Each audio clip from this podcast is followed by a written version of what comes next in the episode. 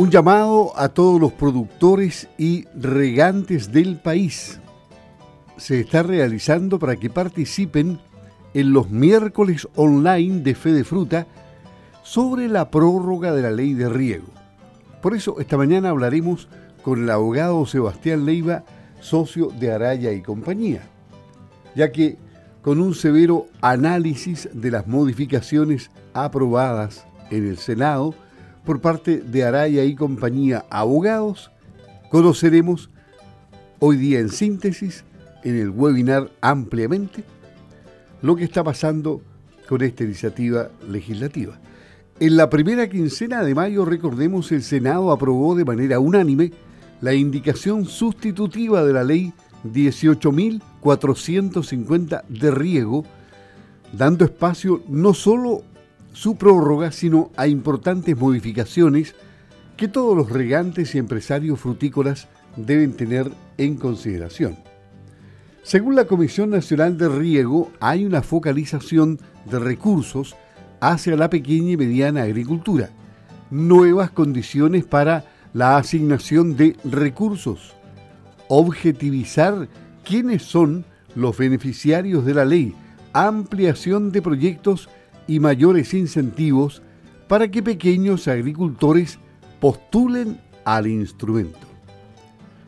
Aprovechemos que Sebastián Leiva, socio de Araya y compañía y abogado experto en derecho relacionado a recursos naturales, analizará las modificaciones de esta prórroga, la cual deberá pasar a la Cámara para su última etapa. Aprovechemos que lo tenemos en línea para que nos hable de este tema. ¿Cómo está? Muy buenos días, gusto de saludarlo. ¿Qué tal, eh, Luis? Muy buen día y muy buen día a todos sus oyentes de Radio Sago. ¿Cuáles son las preocupaciones que tienen los productores, los fruticultores y cuál podría ser el impacto de esta iniciativa legislativa así como vaya? Mm.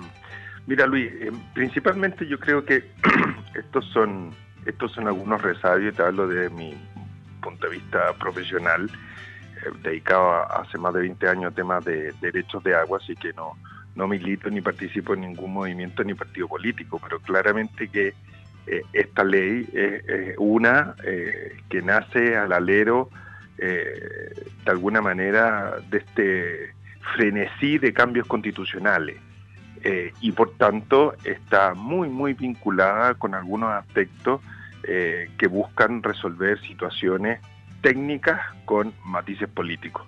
Me explico. La ley de fomento al riego, la ley 18.450, tiene por objetivo fomentar la inversión privada para obras de riego y de drenaje. O sea, que lo que quería es que los agricultores, la gente que requiere del agua para desarrollar su actividad, eh, consiguiera eh, fondos del Estado para aumentar la superficie de riego eh, del país, bien, para desarrollar la actividad agrícola y generar entonces eh, progreso en las zonas rurales. Ese es el objetivo inicial y original que tenía esta ley 18.450 desde el año 1985. Eh, de alguna manera también iba en la línea de obtener resultados objetivos de eficiencia, mejoramiento y sobre todo aplicar tecnificación en el riego. Ese era lo fundamental. Sin embargo, como estas leyes, esta ley de riego ha tenido diversas prórrogas desde el año 1985, 5, 4, 5, y en los últimos años se ha prorrogado por un año más, existe un movimiento dentro de la actividad política que ha tendido entonces a cambiar este foco técnico y a buscar este fomento del riego a través de ciertos criterios que a mi juicio eh, escapan de cualquier eh, criterio técnico y de desarrollo de la actividad agrícola. Perdón. En ese sentido, hoy día el nuevo proyecto prorroga esta ley por siete años más. Sin embargo, y ahí viene lo complejo, focaliza eh, a través de criterios no técnicos la entrega de esos dineros a, por ejemplo, y exclusivamente a pequeños agricultores. Por otro lado, establece criterios de sustentabilidad para aprobar una, un, proyecto, tales como obtener autorizaciones y, de, la Dirección General de Agua eh, en, situaciones de ríos que hayan sido declarados en agotamiento o en acuíferos que hayan sido declarados en zona prohibición.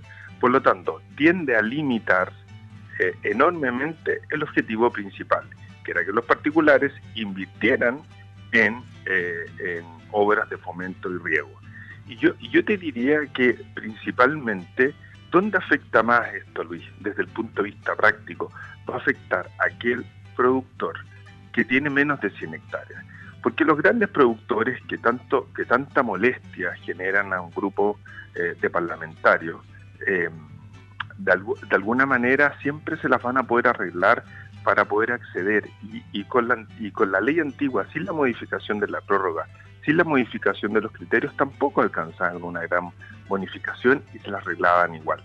Pero hoy día el productor de 100, 150 hectáreas, que requiere necesariamente de estos dineros, de estos beneficios que la ley de riesgo daba, hoy día no lo van a poder utilizar y por lo tanto esa gente queda absolutamente desamparada porque no queda bajo los criterios de pequeños agricultores menores de 14 hectáreas y además eh, porque no pertenece a ninguna etnia indígena que también genera eh, ciertos criterios de aprobación y con todo el respeto y cariño que merecen las comunidades indígenas. Pero claramente esta ley está generando discriminaciones personales de tu origen étnico, está, está estableciendo discriminaciones respecto eh, del, lugar donde tú te encuentres ubicado y está estableciendo discriminaciones en términos de que eh, no vas a poder desarrollar la agricultura como tú y yo la conocimos que se ha hecho en los últimos 40 años. Esas son las principales deficiencias que veo, que veo yo. Eh, demuestra nuevamente, en el fondo, Luis, que existe una demonización de la actividad agrícola como una gran eh, eh, depredadora de los recursos naturales, cuando todo lo contrario, creo que la actividad agrícola es la más eficiente en el uso del recurso hídrico, porque de alguna manera de eso depende fundamentalmente el desarrollo de su actividad. Eh, la actividad agrícola además permite el desarrollo de las zonas rurales que cada vez se van haciendo más pequeñas porque la gente migra a la zona urbana. Entonces hay un prejuicio enorme, una demonización, eh, un avergonzamiento en, los, criterios cuando tú lees esta ley del uso de las aguas, como si fuese algo vergonzoso, malo, maligno, en el fondo desarrollar una actividad agrícola y ocupar las aguas y, y requerir los dineros del Estado para eh, aumentar la superficie de riego de manera tecnificada. Eso principalmente yo te diría que los grandes problemas que hoy día tenemos. Ya, y, según los equilibrios políticos que existen en la Cámara de Diputados, ¿quiere decir de que esto va a pasar tal cual está o con cambios que van a ser eh, eh, aún más perjudiciales o no? A ver, Luis, la ley está mala, objetivamente la ley está mala. Donde tú lo mires, hoy día hay un retroceso importante, es una ley regresiva. Según la, información que se tiene al año 2009, en el fondo más de 142 mil hectáreas se tecnificaron en Chile. Estamos hablando que es 2.2 de la superficie del Gran Santiago, imagínate. Entonces, yo mi principal em, problemática es que de alguna manera los agricultores a diferencia del proyecto de, convención, de, constitución, los agricultores respecto a esta ley no se han podido eh, eh, aunar y establecer e informar a los parlamentarios de lo, del daño que esto significa. No es misión de la Comisión Nacional de Riego que me asigne estos fondos, eh, en el fondo ajustar y, ser de alguna manera la defensora de, eh, de los pequeños agricultores, pero existe una institución eh, que se llama INDAP y por lo tanto hoy día yo creo que existe una completa ignorancia eh, o desconocimiento, para ser más cariñoso en el lenguaje, de algunos parlamentarios que no logran entender de lo que significa la aprobación de esta ley como, está. Entonces, más que saber cómo va a votar uno y otro de cara a la aprobación de esta ley, yo creo que lo que hay que hacer es un esfuerzo informativo de manera de explicar y, establecer y informar a los parlamentarios de que no podemos transformar a la Comisión Nacional de Riego en un INDAP porque ya existe una institución y que se focaliza efectivamente a los pequeños agricultores. Hoy día estamos tratando a través de CNR de fomentar la inversión privada en desarrollo agrícola y en eso tiene que quedarse, por supuesto, ir ajustando todas las trampas que eh, se pueden hacer con estos multiroot de manera de no aumentar, eh, de disminuir la superficie que cada agricultor tenía. Eh, eso estamos absolutamente de acuerdo desde mi punto de vista, que eso se tiene que ir ajustando. Pero no por eso, en el fondo, sacar la ley y, transformarla en algo que no es y que no tiene nada que ver con su origen. Y para contestar derechamente a tu pregunta, yo no sé en la práctica eh, si hoy día las fuerzas políticas van a lograr entender lo que estamos planteando. Hoy día mucha gente a mí se me ha acercado en el fondo, Luis, para preguntarme que no tenía idea que estaba este proyecto y de los criterios de este proyecto. Por lo tanto, hemos sido deficientes en informar al mundo agrícola del peligro que esto significa.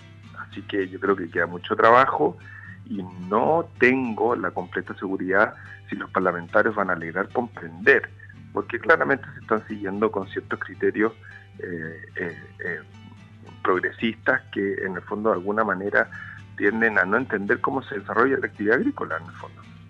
Finalmente, hagamos una invitación para estos miércoles online de Fe de Fruta, donde tú vas a analizar este tema en, en la web. Es este miércoles 31 de mayo vía Zoom. Nosotros tenemos el, link en www.radiosago.cl para quienes se interesan, pero también Fe Fruta en su portal, me imagino. Y bueno, hagamos una invitación. ¿A qué horas, comienza esto? Eh, perfecto. Esto comienza a las 10 de la mañana eh, y, tal como dije en mi última etapa de la entrevista, es sumamente importante que todos los agricultores estemos informados. Eh, estos miércoles online tienen por objetivo poner al día a, la actividad agrícola, ganadera, etcétera, eh, en el desarrollo de, la situación legal, técnica, económica de su actividad. Y este miércoles, mañana, eh, vamos a tratar este tema de la ley de riego que es clave, coordinarnos y poder transmitir a los parlamentarios de lo que esto significa. Así que están cordialmente invitados. Vamos a entrar en un detalle que por el tiempo no, no, no, se puede hacer en, esta entrevista con aspectos un poco más técnicos respecto de cómo van a ir ponderándose quién gana o quién pierde los proyectos, pero evidentemente que, lo vamos a poder tratar y, responder las consultas que estiman. Así que eh, feliz de haber participado en una conversación grata contigo, Luis, y que los dejamos a todos los oyentes cordialmente invitados para mañana a este webinar de Fe de Fruta. Bien, le agradecemos a Sebastián Leiva, socio de Araya y Compañía y abogado experto en derecho relacionado a recursos naturales. Que tengas un muy buen día. Hasta pronto. Gracias. Igualmente. Hasta pronto.